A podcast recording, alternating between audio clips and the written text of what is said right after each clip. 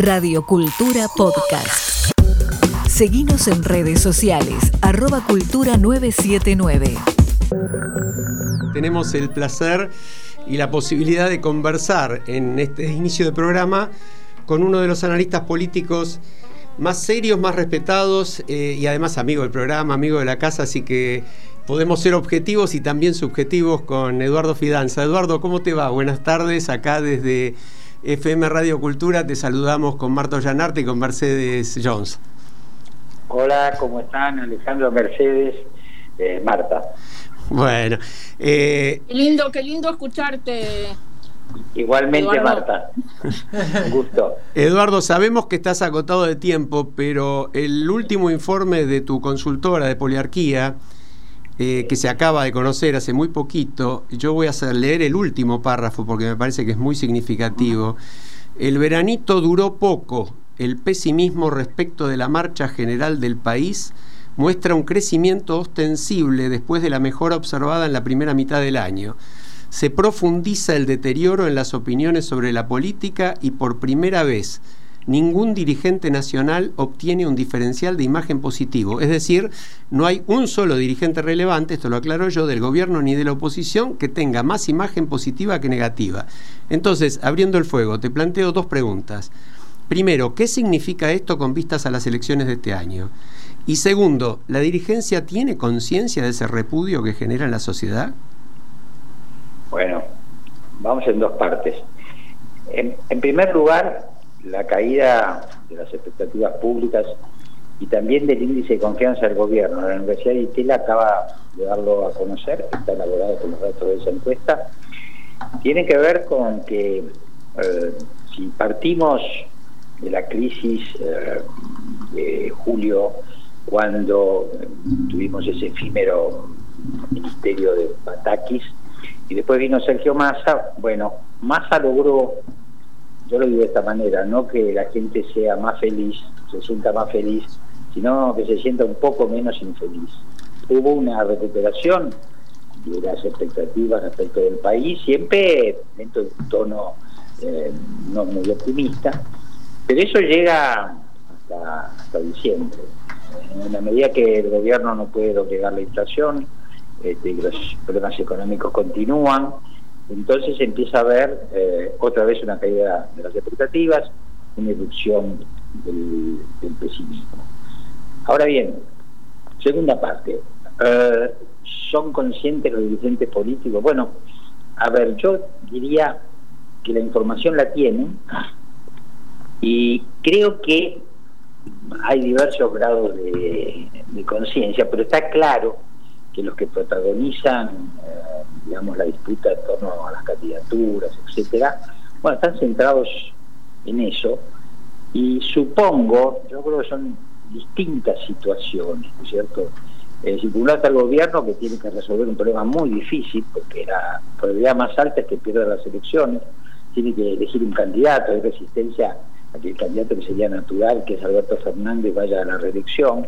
digamos, por así decirlo, y usar una expresión que usaba antes, eh, el gobierno tiene que salvar la ropa. Ahora, el problema más complicado creo que está en el punto por el cambio, la principal oposición, porque ahí me parece que eh, las internas, sobre todo la interna del PRO, están absorbiendo muchísima energía y sí tenemos la evidencia que se está desarrollando no sé si a espaldas, pero digamos con cierta indiferencia o, prescindencia de lo que son las angustias, las necesidades, las preocupaciones de, la sociedad. Eso es así. Pero además acá hay que sumar otra cosa. Cuando uno ve el espectro electoral, con las primeras voluntades e intención de voto, uno lo que inventa además que hay que agregar ahí la irrupción de Javier Milei, cuya base electoral es por lo menos de 20 puntos. Entonces, el gobierno tiene también su, digamos, a pesar del mal desempeño, tiene un nivel de aprobación del 30%, así que de ahí mucha gente va a votar. Yo el problema lo veo en la principal oposición. Marta. Sí, eh, Eduardo, una pregunta que tiene que ver con lo que decías al principio y bueno, y que todos sabemos que en la grieta ya no es un partido contra otro, una coalición contra otra, sino que dentro de la coalición, dentro de los partidos, todos se están peleando y se están peleando eh, mal, digamos, ¿no? Eh, la pregunta es la siguiente, no sé si ustedes ya lo han medido, a lo mejor no, pero supongo que lo medirán en algún momento. ¿Te parece que luego de las PASO, el eh, votante va a respetar el resultado? Es decir, si vota a uno de los candidatos presidenciales en las PASO y ese pierde, y todos deberían votar después al que ganó, el que votó al que perdió, ¿va a respetar ese resultado o se va a ir a otro lado, a su casa o a una tercera opción? Bueno, ahí este, planteas una cosa muy interesante. En cierta manera empezamos a, medir. Volvería eh, al gobierno. Yo te diría que tal como están las cosas, el gobierno, em, si presenta un candidato o dos candidatos disputan entre sí, es muy probable que eh, el que pierda vote, o el votante del que pierde vote al que gana, porque la, lo que le ha quedado al gobierno es una base electoral muy fiel, sobre todo, eh, digamos así, vinculada a Cristina Kirchner, pero digamos, si eh, los kirchneristas ya votaron a Alberto Fernández y no veo motivo para que no lo vayan a votar o, voten a Massa o voten a Guadalupe. Me parece que ahí el voto se va a sumar. Del otro lado está mi ley que corre solo, así que ahí no hay nada que dividir. Ahora, si te referís, por ejemplo, a las dos principales candidaturas de Junto por el Cambio, que son Rodríguez de la Red y Patricia Bullrich, tal como están planteadas las cosas, eh, hay una probabilidad importante de que eh, el votante del que resulte perdedor no vote al ganador, porque, y vos lo dijiste bien, se está planteando una grieta al interior de PRO, eh, que va escalando y se va convirtiendo en una descalificación del otro. uno está acostumbrado a que el peronismo descalifique al no peronismo a la inversa, pero acá hay una descalificación dentro, ni siquiera de una coalición, dentro de un mismo partido, como si se plantearan, veamos nosotros, por ejemplo, la polémica, ¿no es cierto? La polémica entre una visión reformista, si, ustedes quieren, eh, Rodríguez Larreta, y una versión más radicalizada en Patricia Burrich Aquí hay que entender además que hay vasos comunicantes entre el electorado de Patricia Burrich y el de Miley. Eh, de manera que eh, sí, es, es esperable que muchos votos no se sumen y eso agrega, le agrega este, dificultad eh, a las proyecciones que uno puede hacer de Juntos por el Cambio a, la hora de disputar la presidencia en octubre. Seguimos charlando con Eduardo Fidanza, director de Poliarquía, analista político, investigador social. Mercedes. Sí, Eduardo, y mm, resulta muy interesante tu concepto de democracia centrífuga. Y me parecía importante que si puedes explicarle muy sintéticamente por tu tiempo, ¿no? Que es cortito, eh, a la audiencia, ubicando también las figuras de Cristina Kirchner y de Mauricio Macri en esta este nivel de democracia centrífuga. Bueno, sabemos lo que es este, un proceso centrífugo, ¿no es cierto? Es un eje que gira y a medida que gira este, va desprendiendo fragmentos, ¿no es cierto? Es lo contrario del proceso centípreto, que donde la tendencia es a una unificación.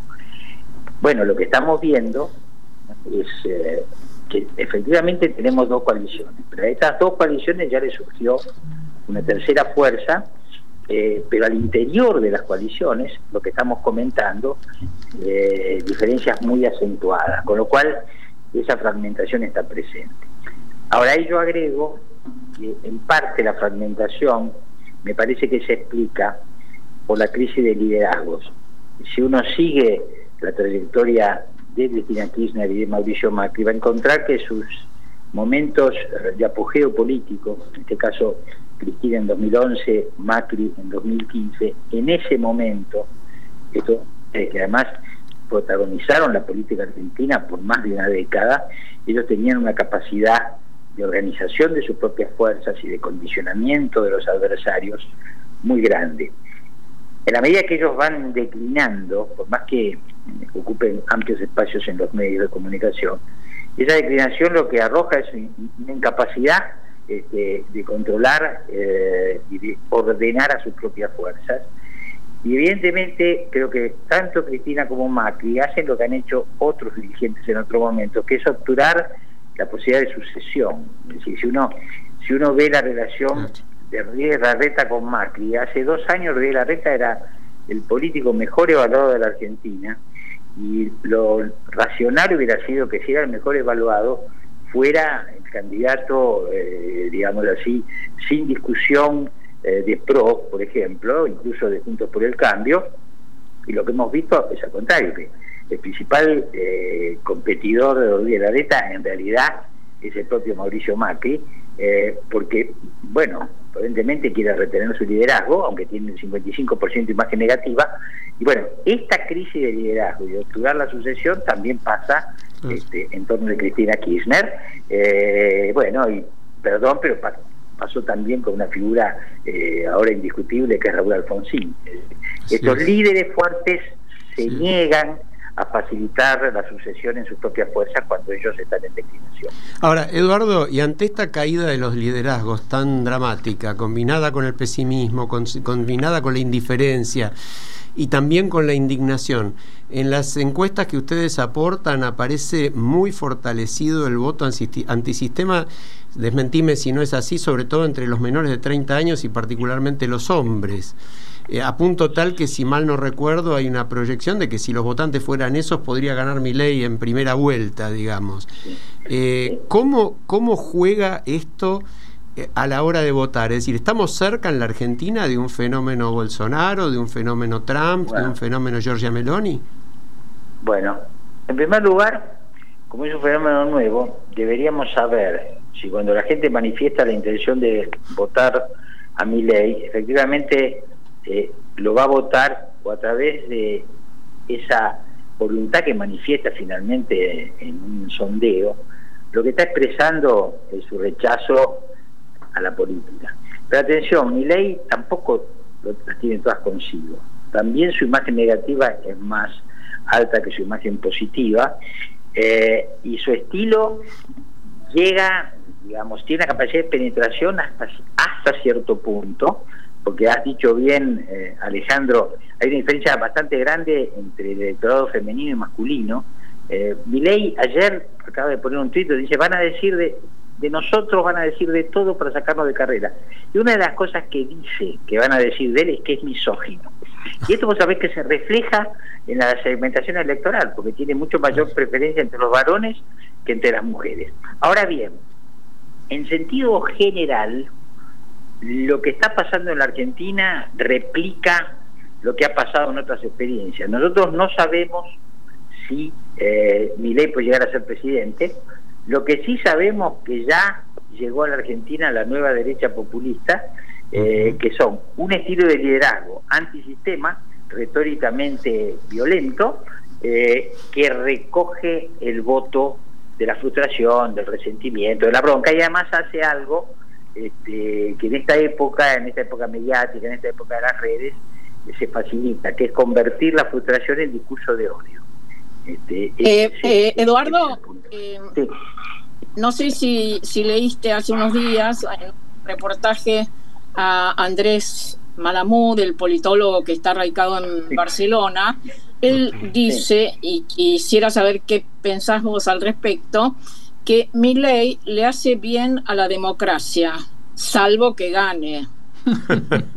bueno, a ver, yo no, lo podría decir de esta forma, pero tal vez si las advertencias sirven, sí, en ese sentido estoy de acuerdo con Andrés, ¿no es cierto? Es decir, eh, evidentemente es la canalización de una enorme frustración y es una advertencia.